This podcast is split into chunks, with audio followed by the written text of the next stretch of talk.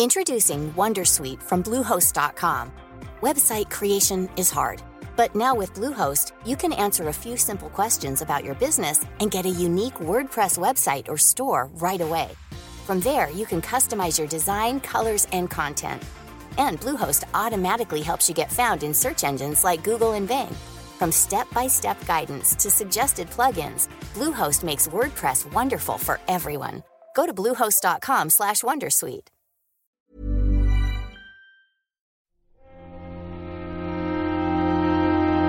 Muy buenas a todos, soy Alejandro Pascual y bienvenidos al Nexo, un espacio donde se unen pequeñas reflexiones sobre la actualidad del videojuego.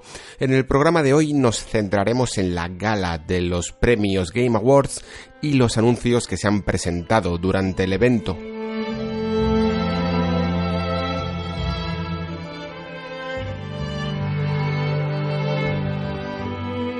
En el programa anterior comentaba que esto de los premios a los videojuegos no hay que tomárselo en el fondo muy en serio. Al fin y al cabo no son más que la opinión de un puñado de críticos que intentamos a veces hacer malabares con títulos que tienen una calidad inmensa y quedarnos luego al final con uno solo algo a todas luces imposible y en parte un poco ridículo, pero que de alguna manera todos participamos de ello porque, como decía, es algo casi intrínseco en nuestra especie catalogarlo todo y ordenarlo en posiciones. Catalogamos el arte, la belleza, el trabajo, a nuestros amigos, como si de alguna manera al hacerlo nos definiéramos mejor a nosotros mismos. Supongo que es por ello por lo que a algunas personas les sienta tan mal que otro les lleve la contraria, como si valorar diferente los gustos de alguien, de alguna forma, atacara directamente a nuestra propia personalidad. Y bueno, pues no os quiero aburrir con los peligros de asociar gustos artísticos, culturales o incluso ideológicos a nuestra identidad, que esto no es un podcast de psicología. Así que resumámoslo en que los premios que leáis, oigáis y veáis estos días son igual de válidos que vuestro propio criterio.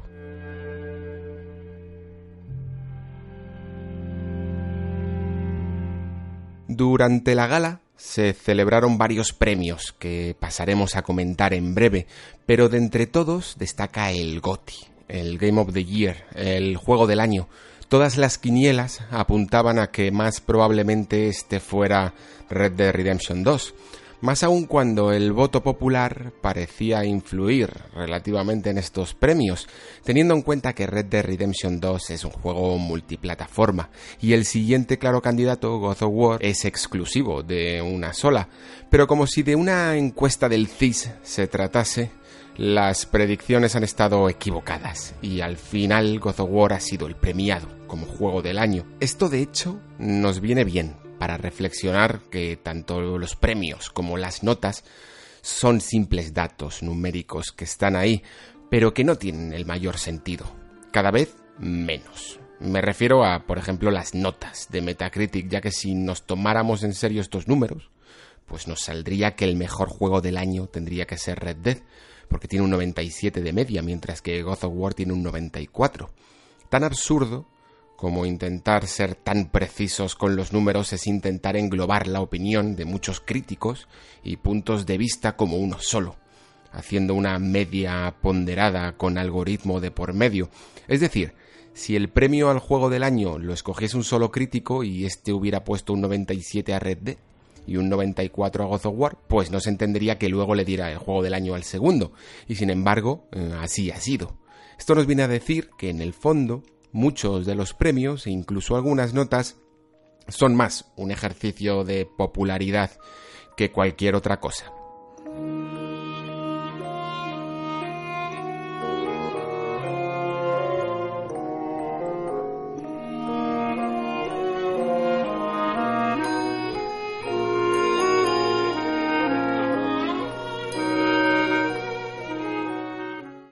Sin embargo, hay algo que sí me ha parecido interesante en los Game Awards en relación al juego del año.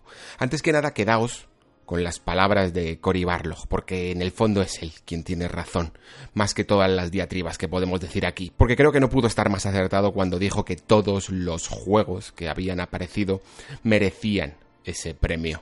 Había mucha calidad este año y la hubo también el pasado y también el anterior y el anterior, lo que nos demuestra que estamos viviendo una edad de oro de los videojuegos, aunque esté todo bastante contaminado de políticas, presiones y malas prácticas por parte de la industria y también de algunos aficionados.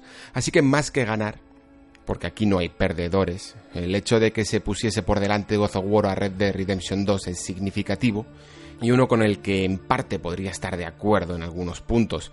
Veréis, si habéis escuchado el Nexo la última semana, creo que no se me puede acusar de no haber disfrutado la obra de Rockstar pues le he dedicado un especial tanto con spoilers como sin ellos, alabando la obra.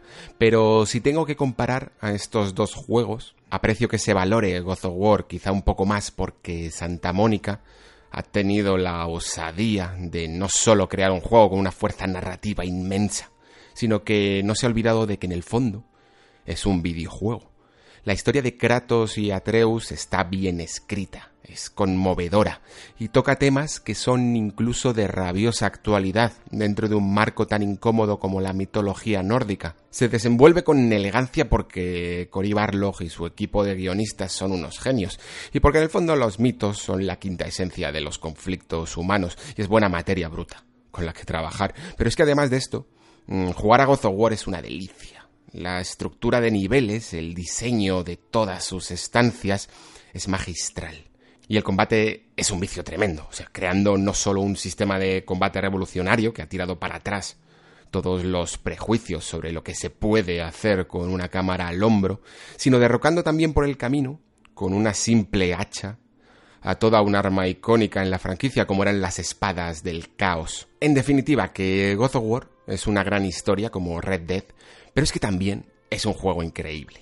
Y Red Dead Redemption 2, como dije en su especial, es un juego que tiene una ambientación poderosísima, te hace sentir en su mundo como pocos o ningún juego ha sido capaz de hacer, pero en lo que respecta al juego en sí, a las mecánicas, al acto de sentir placer moviendo palancas y apretando botones, pues muchos coincidimos en que no es tan certero.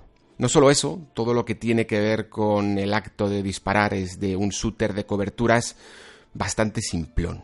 Y las misiones, como dije en el especial también, están más dirigidas dentro del marco de cómo se rueda una película que de la libertad que otorga un videojuego curiosamente en contraposición con la libertad que te ofrece este mundo.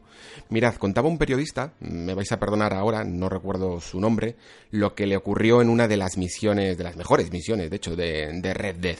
En ella se formaba una secuencia magnífica donde toda la banda se alinea mientras se aproxima a una casa que pronto va a estar llena de cadáveres. En Red Dead Redemption, si no coges tus armas del caballo, solo vas con las pistolas, por lo que en medio de ese planaco que se marca el juego en el que los protagonistas se van aproximando lentamente a la mansión, este periodista se acordó de que Leñe, que tenía que coger las armas del caballo, ¿no? Para hacer un poco más de daño, por lo que rompió toda la magia del momento y dio marcha atrás para ir a por su arsenal, ¿no?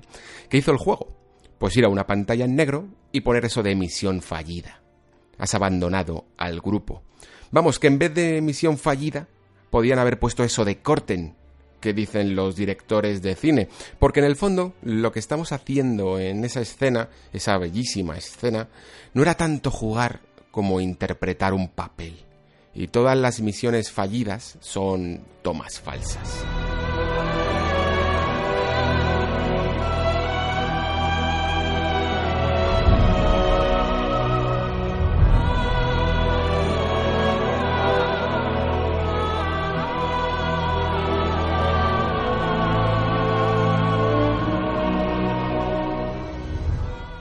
Red Dead Redemption es un juego enorme, de verdad, tiene cosas increíbles. Creo que tiene una de las mejores bandas sonoras, de los mejores mundos creados y apartados gráficos que hemos visto nunca, y una de las mejores, si no la mejor historia que se puede vivir en este medio. Pero es que si me tengo que posicionar, por mucho que me guste el arte de contar historias, en los videojuegos siempre voy a estar del lado de que la máxima es que este sea divertido, entretenido y profundo como juego, y luego divertido, entretenido y profundo como historia. Bien, vamos a pasar a otros asuntos porque la gala, aunque fue tremendamente larga y en muchas partes aburrida, dio para muchos temas que tratar. Y hay uno que sí que me gustó especialmente. Decía Jeff Keighley que llevaba un tiempo intentando hacer una cosa en particular y que hasta este año no había podido hacerlo. No sé si se refería a juntar en el escenario a tres de las figuras representativas tanto de Sony, Microsoft como Nintendo. Sean Leiden, Phil Spencer y Rey Phil Seme. Pero desde luego espero que fuera eso porque, porque creo que es verdaderamente importante. El discurso que dijeron entre los tres fue bonito, pero os lo voy a resumir aquí más brevemente. Dejaros de mierdas de guerra de consolas. Un mensaje al que no me cabe duda que muchos eh, harán oídos sordos porque para algunos interesa más ver a esta industria como una liga deportiva que como cultura. Y sí, está claro que, hay competitividad entre las marcas porque todas intentan ganar dinero de un mismo mercado. Pero hombre, creo que no hay mensaje más bonito que un negocio intente jugar limpio. Y no hay mensaje más triste que sean los propios aficionados quienes no quieran que esto suceda.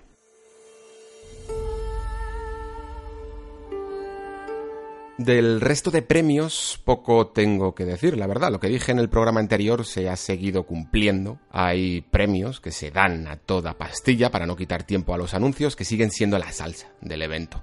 Por la estructura del programa además, me imagino que hay una división entre los premios que da el propio Jeff y los que se dan en el escenario. Más que nada porque los primeros, los que da el propio Jeff, se dan y rápidamente aparece el premiado que está justo donde la cámara ya no, no acapara para salir a recogerlo con el discurso preparado casi. Vamos, que ya se sabía que iba a ser el premiado. Imagino por ello que hay una división entre los que saben que se les va a premiar y los que no. Vamos, que hay premios de primera y premios de segunda. No solo eso, también hay premios de tercera, porque sabéis, por ejemplo, que Hanshauron ha sido el mejor juego de acceso anticipado en 2018 Probablemente no, a no ser que hayáis leído la noticia o la nota de prensa que nos ha llegado al correo, porque en la gala esto no pasó. Tampoco es que este premio sea muy relevante, pero es que muchos de ellos, en mi opinión, no lo son. No soy muy aficionado, por ejemplo, a las categorías de acción, rol, juegos de fiesta, y menos aún a aunar deportes y conducción en una sola categoría. Se echan en falta además premios no solo a dirección, a dirección del juego, sino a diseño a diseño de juego, a game design, a diseño de niveles, de mecánicas, diferenciar mejor entre historia y diseño narrativo, que no es lo mismo. Incluso al premiar al mejor intérprete, que está bien, también me gustaría un premio al mejor personaje, que les hiciera igual de protagonistas que los que le dan vida. Creo que todos estos premios, de hecho, se podrían incluir quitando algunos al apartado eSports, que, que hay algunos que están bien, pero muchos otros que canta a leguas que están hechos por cumplir más que por interés verdadero por parte de sus creadores.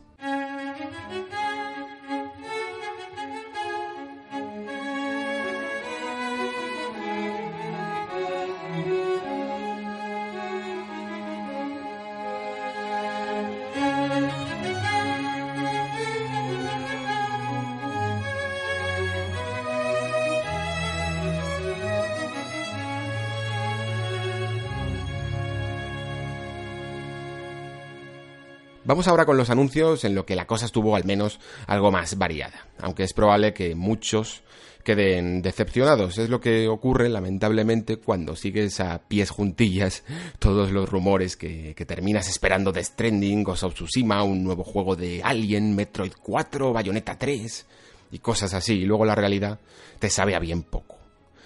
Pues si antes estábamos hablando de la importancia exacerbada de las notas y las clasificaciones, a las que habría que darles bastante menos importancia, pues ahora tenemos el otro jinete del apocalipsis, que es el hype, desmesurado. A mí me sorprende, la verdad, que hay algunos jugadores que no quieren perder a Sony en el E3. Me refiero a los que buscan sorpresas, claro, porque los que buscan guerra de consolas es evidente. Eh, que quieren que esté en Los Ángeles. Lo digo porque probablemente esto signifique también que aparte de la cita del E3 tendremos otra anual con Sony, es decir, una PlayStation Experience pero de verdadero impacto. Y es que se nota que queremos un E3 2, segunda parte, a lo largo del año. Y ahora se ha querido convertir a los Game Awards en eso mismo. Jeff Keighley y su equipo han tomado buena nota y han jugado con esas expectativas, pero evidentemente no han cumplido. No dudo que quizá en un futuro en la próxima generación puedan hacerlo, pero si no se anuncian muchos juegos más, es sencillamente porque quedan pocos por anunciar, al menos en los llamados AAA.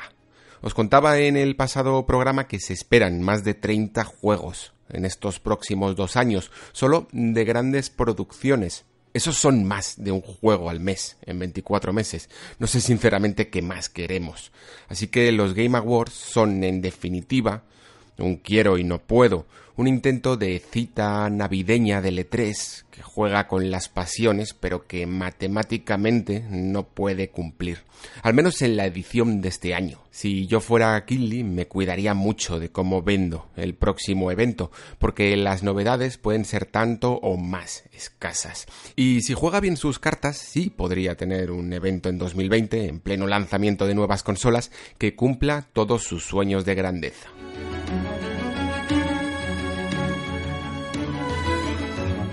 Aún así, con todo, hubo algún que otro anuncio interesante. En particular, me llamó la atención ese The Outer Worlds, el juego de, Obsidian, un RPG de corte futurista que venía con pullita para Bethesda incorporada.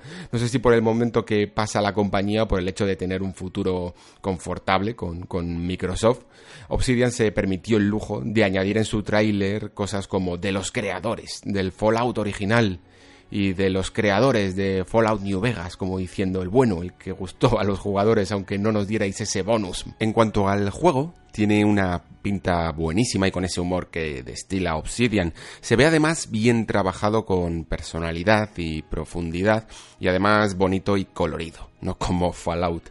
En GameSpot han podido jugarlo ya y han capturado unos 20 minutos de juego y si bien, como digo, no se parece estéticamente a un Fallout moderno, la verdad es que en cuanto a mecánicas sí que hay mucho inspirado en la obra de Bethesda, o más bien en lo que el equipo creó en New Vegas. Se parece en la forma de hablar con los personajes, de disparar, un sistema que ralentiza el tiempo para los combates, teniendo en cuenta además cómo está ahora mismo Bethesda, si The Outer Worlds funciona, logra una mejor ambientación y menos bugs por el camino, podría competir de tú a tú.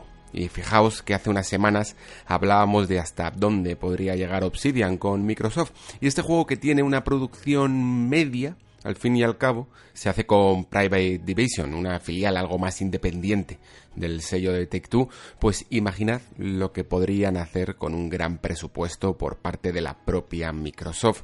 Muy a tener en cuenta este The Outer World, que eso me recuerda a lo que solían hacer los creadores originales de sagas clásicas en Kickstarter, hacer una nueva entrega de su gran éxito de antaño, pero sin el nombre original porque pertenece a otra compañía. Far Cry, a menos de un año desde el lanzamiento de Far Cry 5, tiene nueva entrega, Far Cry New Dawn, que prácticamente viene a hacer la misma jugada que hizo el 4 en su momento con Far Cry Primal, es decir, aprovechar todo el material para sacar un segundo juego rápidamente. Vamos, que no me extrañaría que cuando salga se revele, al igual que pasó con Primal, que el juego comparte la misma orografía del terreno con su antecesor. Tampoco es que sea malo, es simplemente más vago, pero más rápido también. E imagino que a quien guste la saga, pues es buena forma de contentarlos fácilmente. Sé que la crítica es fácil, pero vamos, si, si llevase esta estrategia a alguna saga que me gustase particularmente a mí mucho, pues seguro que caería también en la tentación de justificarlo. Vamos, que más Far Cry ahora en un mundo posapocalíptico para quien le guste. Lo mismo con Mortal Kombat 11 Tampoco tengo mucho que decir al respecto, la verdad, aunque juego las historias porque de más joven me gustaba la saga y me entretiene todavía, no tengo ni idea de jugar competitivamente, así que no me puedo meter en harina. Lo que más me ha hecho pensar es de hecho sobre estas políticas de servicios tipo Xbox Game Pass, porque aunque disfrute de jugar unas orillas a la campaña de Mortal Kombat, pues no es que me vaya a comprar el juego prácticamente casi ni de oferta. Así que tenerlo en estos servicios es más que ideal para jugadores como yo. Evidentemente no me refiero a Mortal Kombat solo, en específico. Yo pago por la saga Yakuza, por ejemplo, cada, cada entrega, pero entiendo que a otro jugador le pueda gustar menos y poder disfrutarlo en este servicio. El que sí pinta interesante es Crash Team Racing. Había pistas bastante claras y se han cumplido. Crash Team Racing no solo creo que merezca el remake, sino que también creo que es muy necesario porque pocos clones de Mario Kart han sido tan divertidos y en cierta forma el de Crash puede ser un poco la democratización entre comillas, de los juegos de Cars. Curiosamente, en la gala solo salía el logo de PlayStation 4. No me preguntéis por qué, lo cual me extrañó bastante y no sé por qué lo hicieron, la verdad, porque después en su tráiler oficial aparecen tanto PS4 como Switch y, y Xbox One. Y no me extrañaría que también saliera además en PC. Un juego que, como digo, no solo es divertido, y el remake, al igual que el de los juegos de Crash Bandicoot, se ve muy bien hecho, sino que además, como digo, ayudará a que más jugadores puedan disfrutar de los juegos de cards. De Marvel Ultimate Alliance 3, pues puedo decir poco porque apenas he tocado los anteriores, porque, sorpresa, no soy muy fan de los superhéroes, así en general. Me gustan los Batman, evidentemente, y los Spider-Man, y hasta disfruté con aquel Capitán América de la anterior generación, pero vamos, que soy muy inculto en cuestión de cómic americano, ya me perdonaréis. Lo más curioso del asunto es que lo hace Team Ninja, que honestamente no le pega nada, pero que es un dato más que interesante, sabiendo que el equipo además está haciendo Dead or Alive 6 y Nioh 2, y esto significa que están creciendo, probablemente por el éxito de Nioh, lo cual me alegra mucho. Más cosas, se reveló por fin Ancestors, ese proyecto de Patrice Desilets, ya sabéis, el creador del Assassin's Creed original. El tráiler gameplay que enseñaron pintaba interesante aunque no dejaba ver del todo cómo iba a traducir en formato videojuego la evolución de la especie. El estudio ha aceptado un reto, yo creo, pues ambicioso. Son 30 personas y el juego parece cuanto menos complejo. Además no tiene pinta de ser fácil de vender, pero tengo la sensación de que no ha mostrado todavía todas sus cartas. De momento le seguiré la pista, pero es muy posible que sea el típico juego que empieza a sorprender cuando los jugadores lo van descubriendo poco a poco. Y me vais a perdonar también porque me es imposible en este nexo hablar de todos los juegos, así que quiero destacar algunas pequeñas reflexiones referente a algunos anuncios de forma más breve, comenzando por Hades, el nuevo juego de Super Giant que parece volver a la esencia del estudio después de Pyre, lo cual estoy seguro de que a muchos aficionados les va a alegrar, pero el cual, por ejemplo, Pyre ni siquiera nombraban en el tráiler. Lo que ocurre es que Super Giant a lo mejor corre, o más bien recorre, el peligroso camino de que identifiquen a la compañía con un determinado tipo de juego. Aún así, pues es bonito, así que le seguiré la pista. Hello Games además pasa página con The Last Campfire, un juego mucho menos ambicioso de lo que fue No Man's Sky. Y tengo que aquí expresar mi admiración por Hello Games, aunque no soy muy fan de su última obra, principalmente porque mm, este nuevo juego ha sido bien recibido en la gala, lo cual me alegra. Si Hello Games no hubiera trabajado en la sombra, callados, bajo una tempestad de críticas y risotadas histriónicas en esa expansión que mejoraba No Man's Sky, pues seguramente el anuncio de este juego habría sido menos bienvenido. Y esto es una prueba más de que el trabajo duro da sus frutos y los hechos y no las palabras son el camino al éxito en prácticamente cualquier cosa. Así que muy bien por ellos. Psychonauts 2 avanza lentamente pero con paso firme. El juego tiene ese look especial que, yo creo que buscaba el primero y solo espero que muchos de los jugadores que no conocieran la obra original pues no se vean intimidados por, por ese 2 detrás del nombre del juego. Lo mismo un poco le pasa ahora que lo pienso a Rage 2 que lo siento, sé que cautiva poco. No sé muy bien por qué. No sé si es por el primer juego o porque hay demasiado buen juego últimamente, pero luce de fábula, de verdad. Y me da mucha pena que se esté infravalorando esta obra. Sale en mayo, se ha confirmado la fecha para mayo de 2019. Yo lo jugué en mayo de este año y os aseguro que, es de ese tipo de juegos absurdamente divertidos. Es ese tipo de juegos que te mantienen constantemente realizando acciones más allá de simplemente de disparar. Saltos dobles, esquives, habilidades que se van recargando, ya sabéis. Puedo equivocarme, lo veremos en mayo, pero ya os digo que va a ser uno de los tapados de 2019. El que se anunció también algo tapado al menos en información, eh, fue Dragon Age 4, o como quiera que se llame cuando el juego esté terminado. Temía que todo se quedara en un teaser, eh, porque ya sabéis que se había anticipado un poco este anuncio. Y la verdad es que mis temores se cumplieron. Un teaser además muy conceptual, que no daba mucha información. El juego parece centrarse en el regreso del dios élfico Fenarel y Solas tendrá también un papel relevante eh, por los acontecimientos de Dragon Age Inquisition. Por lo que he leído parece que se relaciona sobre todo con el DLC de Trespacer y creo que lo dije en algún nexo anterior, pero me faltan jugar a los DLCs.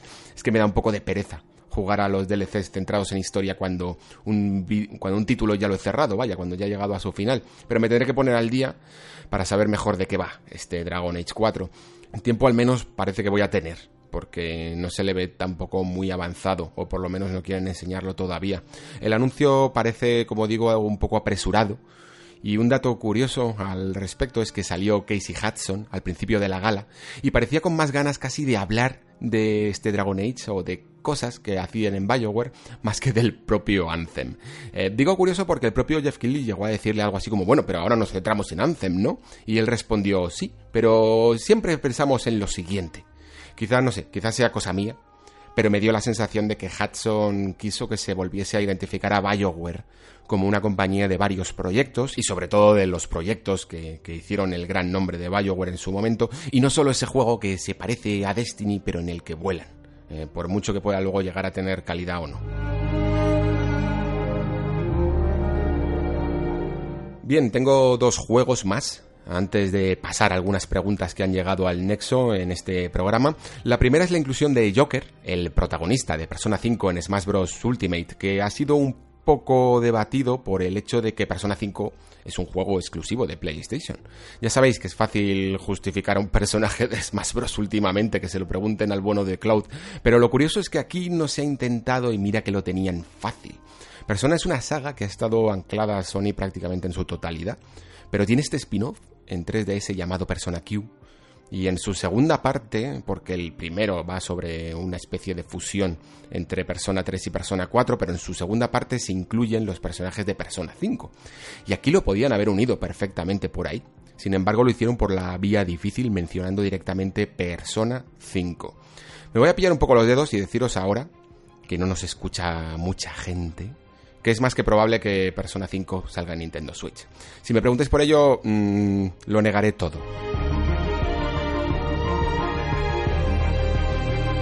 Bueno, pues el último en la lista, y sé que me dejo algunos, pero esto es interminable, es Devil May Cry 5, que sacó tráiler y demo. La demo es la misma que pudimos jugar en la Gamescom en su momento y en Madrid Games Week.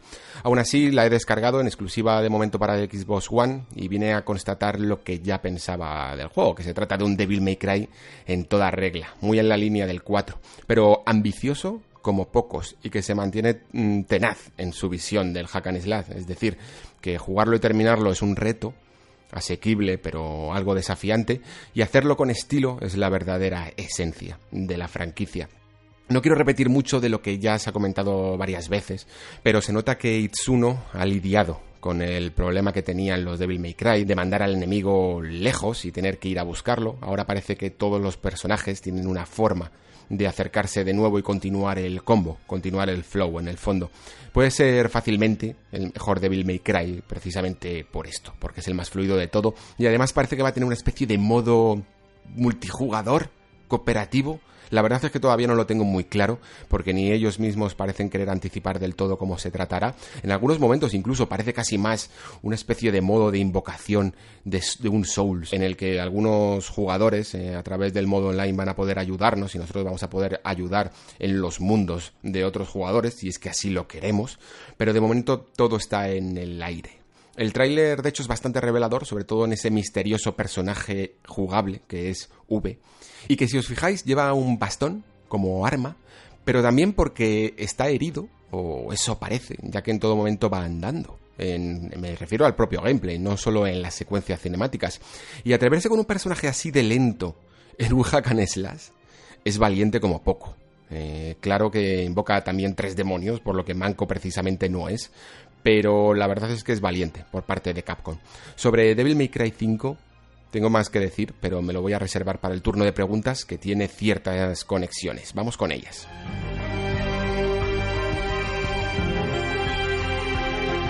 Los amigos de la taberna del androide, si no los conocéis ya estáis tardando en escucharlos, que no solo son familia podcastil, sino gente con la cabeza bien puesta sobre los hombros y con opiniones de la industria muy certeras, pues me hacen llegar un comentario a través de Evox sobre los Game Awards y una pregunta.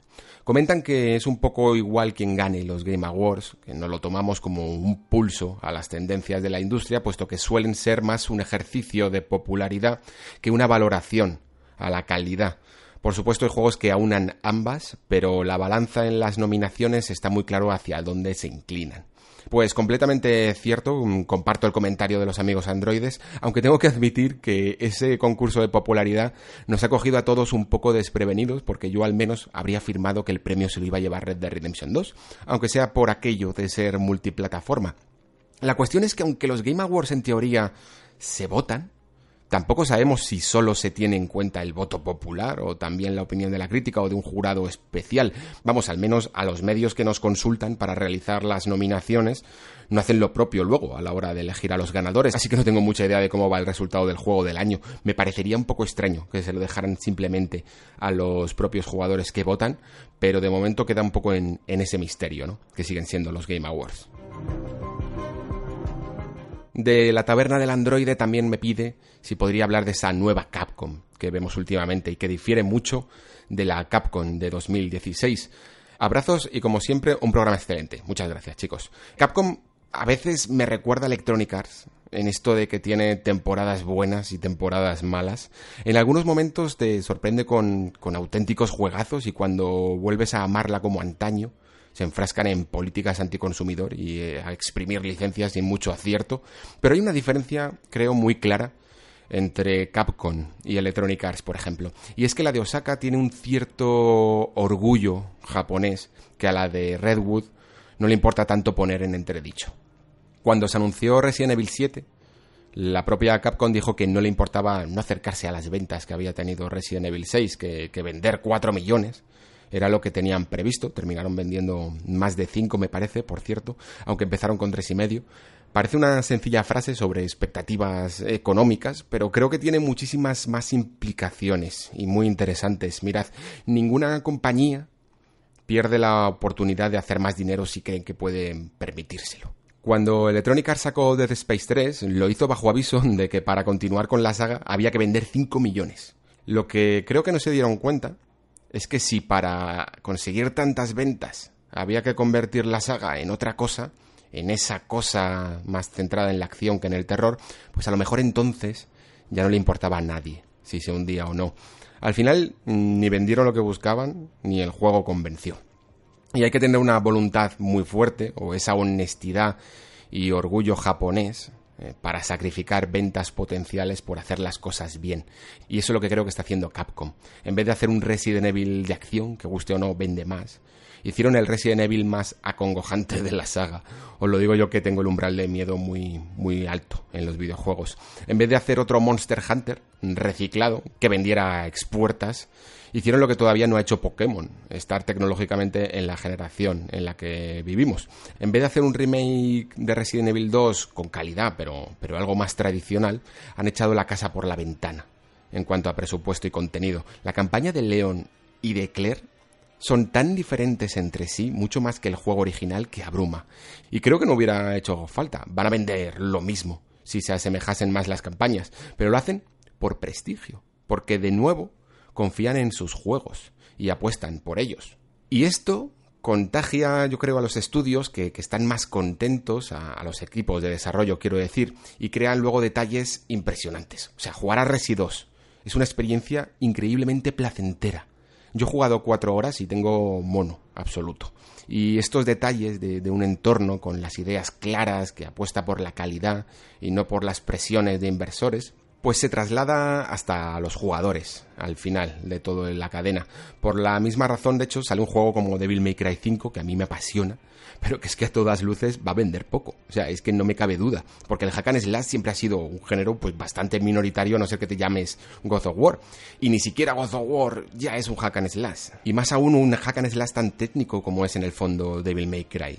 Eh, y a Capcom esto le da igual. Le han dado a Itsuno el tiempo que le ha dado la gana para hacer Devil May Cry 5. Pero es que hay más. Esta semana Capcom ha prometido sorprender con, el anuncio de un juego que, que, en sus palabras hará a los aficionados decir, wow, ¿de verdad estáis haciendo eso? Esto lo estoy leyendo literalmente. Por lo que se van a meter con franquicias más minoritarias aún. De hecho, la inyección económica de la compañía les permite estar desarrollando cuatro triples A a la vez. Yo no sé cómo, cómo llamar a esto, pero no me cabe duda de que alguien en Capcom ha decidido recuperar el honor perdido. Ahora bien, ¿hasta cuándo? Es algo que no podemos saber, así que mejor disfrutemos mientras podamos. Yo desde luego estoy contentísimo. El usuario Space por Twitter me hace llegar una pregunta también sobre el futuro de Bethesda. Acabo de escuchar tu podcast sobre Fallout 76 y Bethesda y me gustaría preguntarte sobre tu opinión en cuanto al futuro de The Elder Scrolls 6. ¿Crees que se convertirá en la luz de Bethesda o que por el contrario la hundirá aún más, teniendo en cuenta que, que sigue siendo un misterio? Pues Space, yo creo que más hundido de lo que Bethesda está en este momento, no se puede estar. Vamos, que con otro descalabro como el de Fallout 76 se crearía ya casi una bola de nieve de pérdida de creatividad tan inmensa que, a Bethesda poco le quedaría para cerrar la verja. Como decía en el programa mm, que escuchaste, creo que a Bethesda Fallout 76 le ha venido muy bien en el fondo. Un golpetazo contra el suelo de la realidad despierta cualquiera. Y eso pues creo puede ser más que bueno para el desarrollo de sus próximos proyectos. The Elder Scrolls 6 creo que llegará bastante más tarde eh, que Starfield. Elder Scrolls guste más o guste menos, siempre va a ser el buque insignia de la compañía y estoy seguro de que cuando salga será porque están seguros mm, de que tiene la calidad suficiente. El resto de sagas pues pueden ser más o menos criticadas, pero Elder Scrolls es la definición de Bethesda y tiene que ser intachable. Las malas lenguas dicen que ahora mismo, por ejemplo, el desarrollo de Starfield está siendo un poco desastroso, que el combate en el espacio sencillamente no funciona con este motor y que la historia ya ha sido reescrita dos veces, entre otras lindezas que dicen. Esto no son más que rumores, ¿eh? Y de los facilones, además. Así que mejor no hacer mucho caso. Pero es que tampoco hace falta. Está claro que, que algo no funciona en el organigrama de Bethesda. Sus juegos salen todo el rato con problemas, relativamente anticuados. Pero como hablábamos antes con Capcom, las compañías tienen altibajos a lo largo del tiempo y a veces es un poco necesario que ocurra esto para volver al camino correcto. En el caso de Bethesda, creo que esto pasa por una profunda inversión en capital humano y también técnico. Y a modo de anécdota, pues mira, te cuento una. En 2011, creo que fue en 2011, tuve la oportunidad de entrevistar a Todd Howard. Eh, le pregunté si no había considerado que sus personajes tuvieran, tuvieran voz, porque ya sabéis que en Skyrim y en los anteriores juegos de Bethesda tu protagonista no habla, ¿no? y si no creía que esa época, pues eso, en la que los personajes mudos imperaban, había pasado un poco a mejor vida. Aunque las tendencias estaban cambiando por aquel entonces, Todd Howard seguía anclado en una visión muy clásica de algo bastante básico en el fondo. Y oye, que, es perfectamente respetable. Él me contestó que no, que, que, él creía que tú te identificabas mejor con los personajes que no hablaban. Y como digo, es respetable, pero me sorprendió que en su próximo juego, Fallout 4, optó por hacer justo lo contrario. Y es que Todd Howard es un tipo bastante conservador y esa filosofía pues no es muy práctica en los videojuegos, menos aún en una industria que a la mínima de cambio te da un giro total a, sus tendencias. Y a Bethesda le está costando coger el tren de la presente generación y como no espabilen, le pasará lo mismo con la que viene.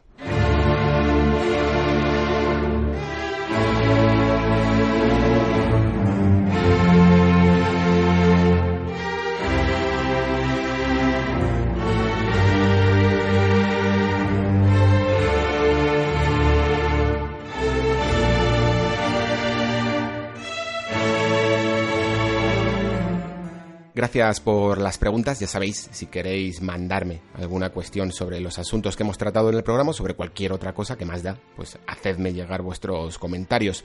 Hasta aquí el nexo de hoy, bastante más pronto de lo que pensaba, pero es que los puentes y las vacaciones ayudan mucho. Si os ha gustado el programa, recomendarlo a vuestros amigos para que poco a poco seamos más los que hacemos realidad este nexo entre todos. Os avanzo para los que escucháis hasta las despedidas de los programas, los, valientes, que en los próximos voy a tratar el tema de los juegos que han innovado en el presente año, pero primero quiero terminar algunos juegos antes de hacer la lista. Y también me gustaría tratar el tema de la Next Gen, pero enfocada sobre todo a cuáles son las razones para justificar este salto, es decir, cómo podrían aprovecharla los juegos más allá de simplemente ser más bonitos y realistas. Con esto de los Game Awards también me ha apetecido hacer un especial tardío, es lo que hay, que acabo de empezar esta andadura en podcast, de God of War, una parte con spoilers y otra quizá centrada además en el juego así, pero de momento eso está en el aire, todavía no estoy muy convencido, ya se verá. Y nada más, por mi parte, gracias por escuchar, se despide Alejandro Pascual, hasta el próximo programa.